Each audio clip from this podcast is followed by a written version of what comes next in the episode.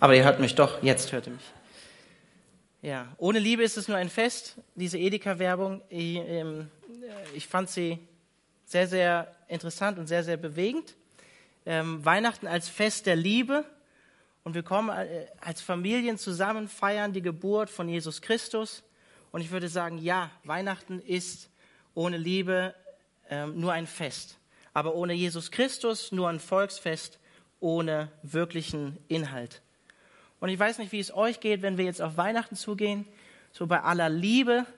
Manche von uns haben, glaube ich, zum Fest Weihnachten ein ziemlich gespaltenes Verhältnis. Ich persönlich bin in der evangelischen Landeskirche groß geworden.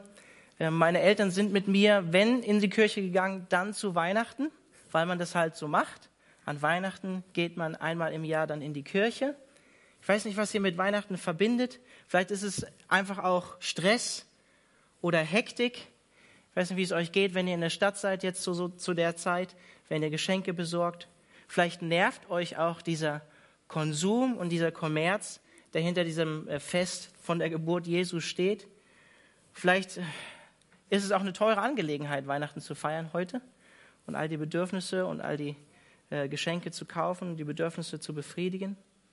Und vielleicht ist Weihnachten auch eine Zeit des Zerbruchs, und des Streits, wo wir konfrontiert werden mit der Realität, wie es eigentlich in unseren Familien aussieht. Eben nicht Friede, Freude, Eierkuchen oder immer schön, sondern ihr werdet konfrontiert mit dem, wie es eigentlich in eurer Familie aussieht.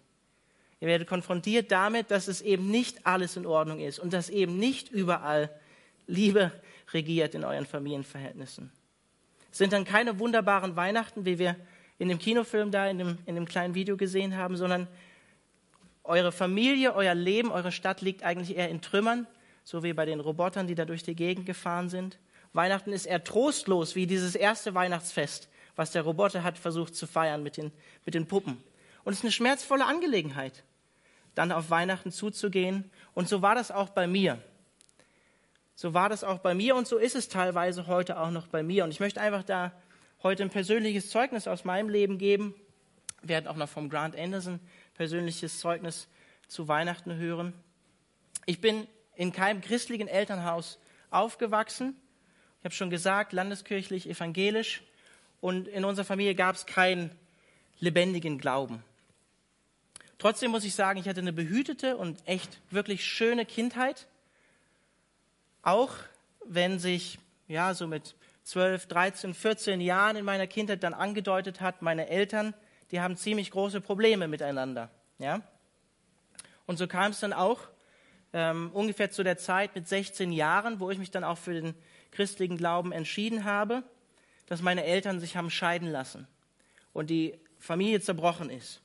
Und ich möchte an dieser Stelle gleich nochmal betonen, ich habe sehr viel Heilung erlebt, als ich mich Gott zugewandt habe, aber Gott nimmt nicht gleich alle Wunden und alle Schmerzen, allen Zerbruch aus deinem Leben. Das kann er tun. Ich habe es auch bei Leuten gesehen, bei Leuten erlebt, die das erfahren haben, die Freiheit wirklich erlebt haben oder wo Gott einfach auch Beziehungen geheilt hat, nachdem sie zum Glauben gekommen sind.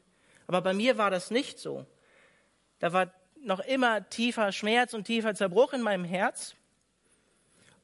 Und dann kam dann natürlich auch noch mehr Verantwortung dazu. Ich habe eine sieben Jahre jüngere Schwester, meine Mutter war 75 Prozent arbeiten und ähm, dann einfach nach der Schule für meine Schwester da zu sein, ein Stück weit schneller erwachsen werden zu müssen und schneller groß werden zu müssen.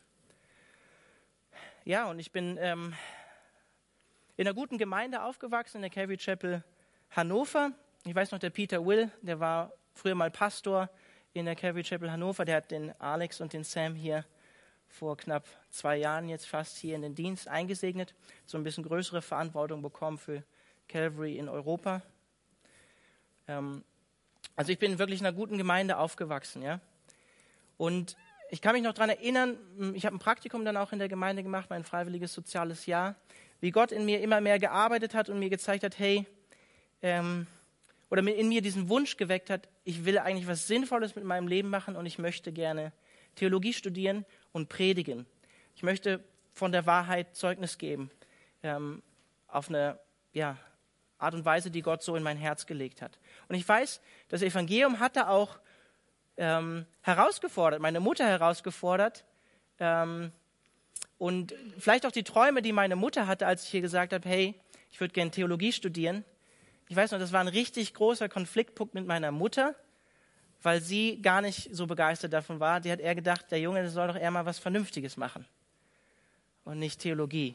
Was ist denn das eigentlich, Theologie? Und da kann das Evangelium auch Trennung bringen in der, in der Familie. Das muss auch ganz deutlich gesagt werden. Ich verstehe mich heute gut mit meiner Mutter und sie ist, glaube ich, auch stolz auf mich, äh, wie, wie mein Lebensweg gelaufen ist. Das will ich nicht sagen, aber es war schon eine Herausforderung, als das, als das in mir aufkam, dieser Wunsch. Und ich habe dann von 2006 bis 2010 auch Theologie studiert. Und in dieser Zeit, da waren meine Eltern dann auch schon geschieden, muss ich sagen, ich habe in, in einer anderen Stadt studiert, in Gießen, ich komme eigentlich aus Hannover. Da war es für mich wirklich immer nicht einfach, an Weihnachten nach Hause zu fahren und konfrontiert zu werden mit dem Schmerz, der damit verbunden ist.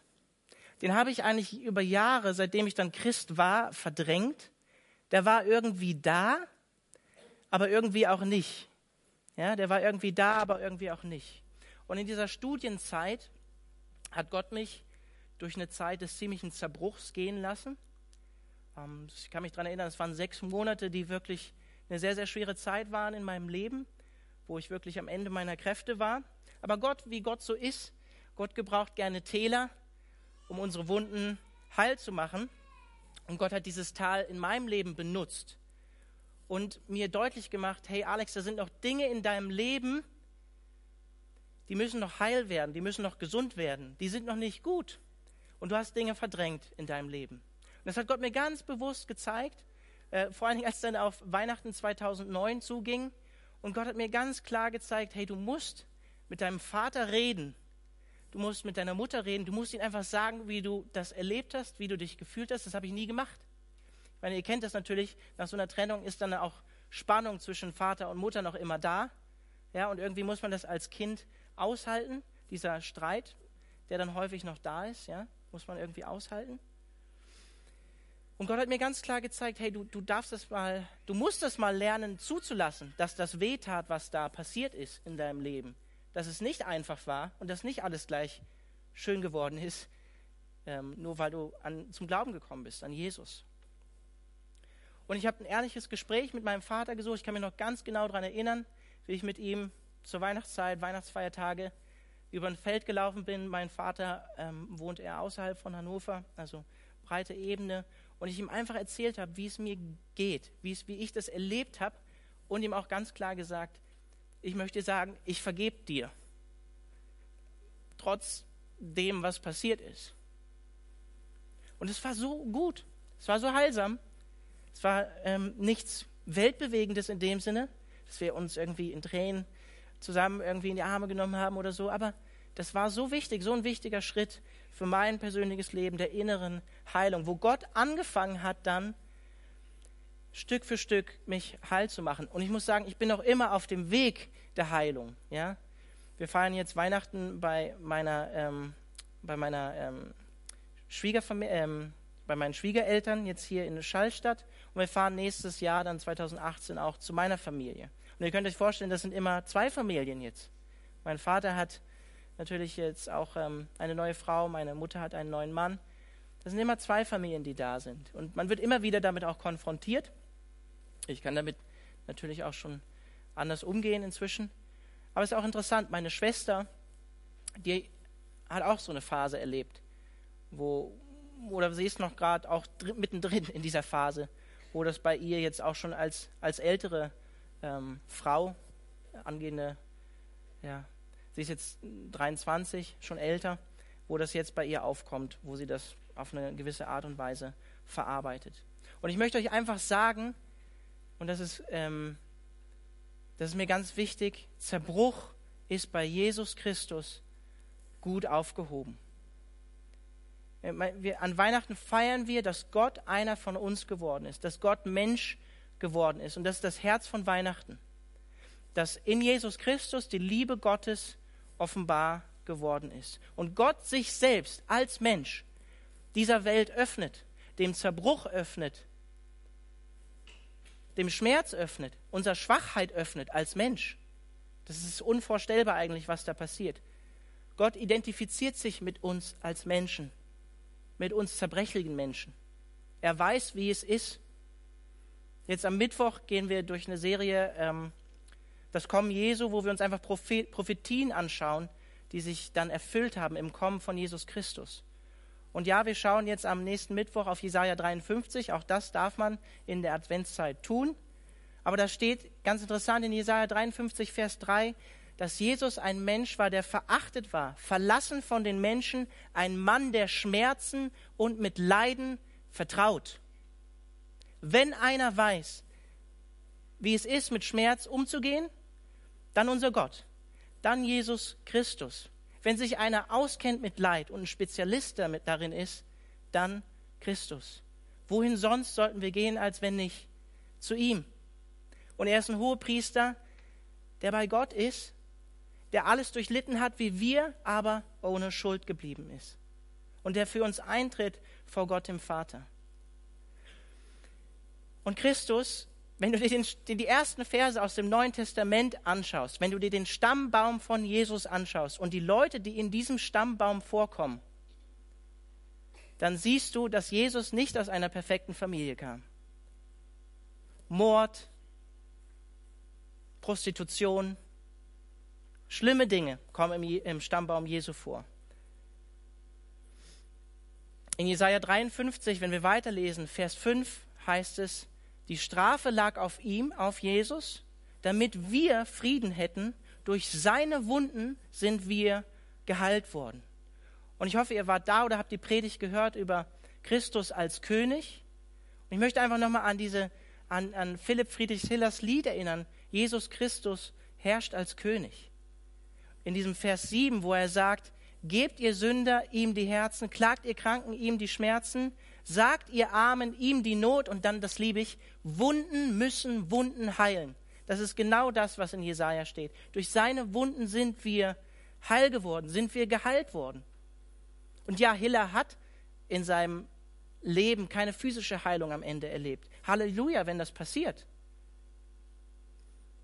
Aber ich möchte hier eher darauf eingehen, dass wir innerlich auch heil werden müssen wenn wir jetzt auf Weihnachten zugehen und ihr wisst ganz genau, ihr kennt euer eigenes Leben, ihr kennt eure eigene Familie, wo Zerbruch ist, wo Dinge nicht so sind, wie sie sein sollten, wie sie optimalerweise wären. Und ich möchte einfach dazu einleiten, komm mit deinem Zerbruch zu Christus. Wohin sonst sollten wir gehen, wenn nicht zu ihm?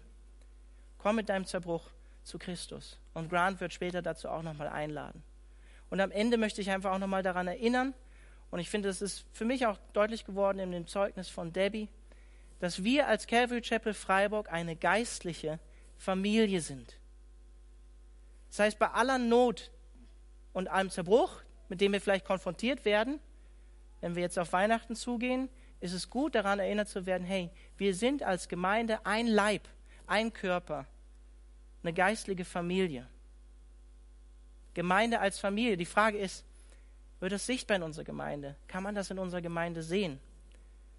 Und ich weiß nicht, ob ihr ähm, davon oft schon gehört habt, Gemeinde als Familie. Manche Gemeinden benutzen das, willkommen zu Hause.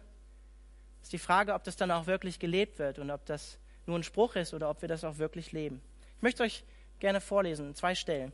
Aus Galater 6, der Vers 10. Da schreibt Paulus, solange wir also noch Gelegenheit dazu haben, wollen wir allen Menschen Gutes tun, ganz besonders denen, die wie wir durch den Glauben zur Familie Gottes gehören. Wörtlich Hausgenossen des Glaubens sind. Ich weiß nicht, wenn ihr an die Begriffe in der Bibel denkt, wie Gott beschrieben wird als unser Vater, eine Vaterfigur.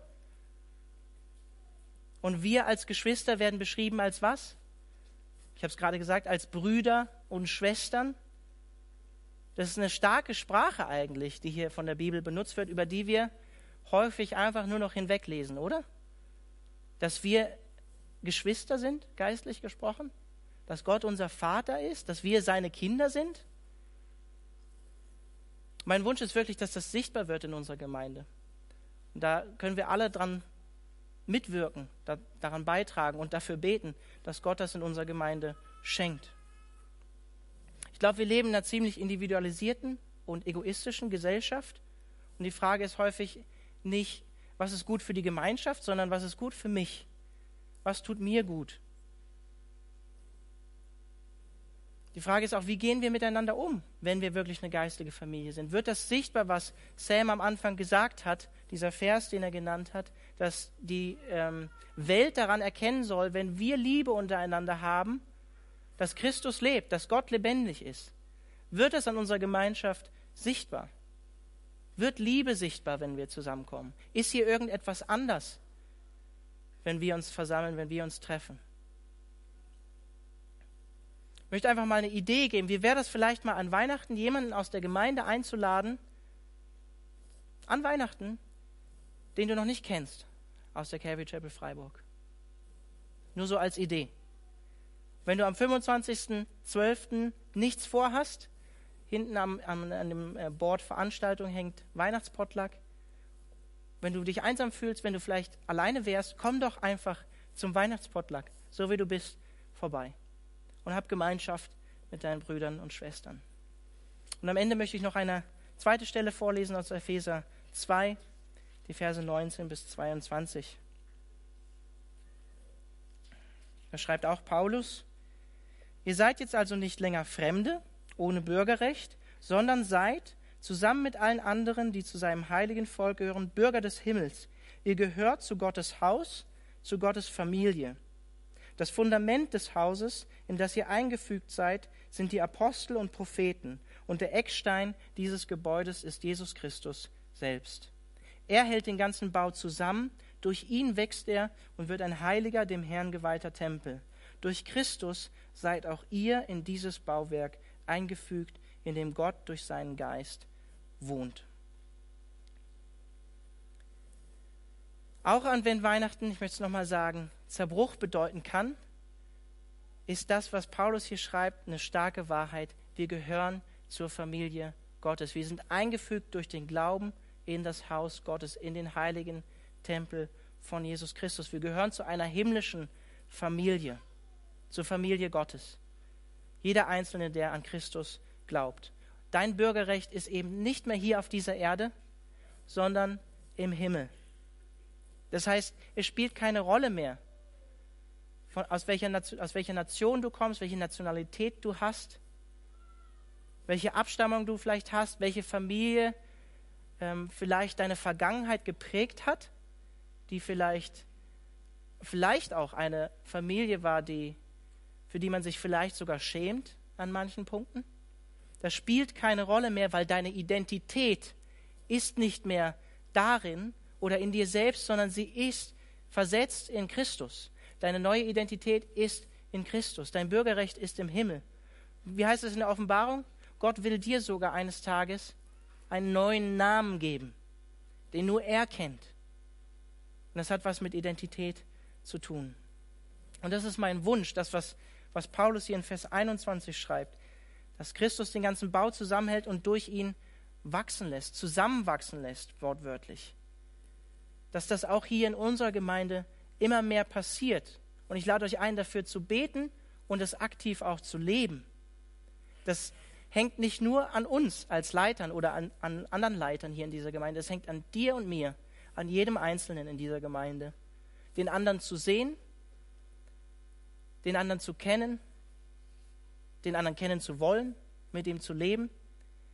Ich fand das ganz interessant, vor circa zwei Wochen im Mittwochsgottesdienst hat der Sam dazu eingeladen, setzt euch doch mal mehr zusammen als Familie und nicht so als gespaltener, getrennter Leib. Ja?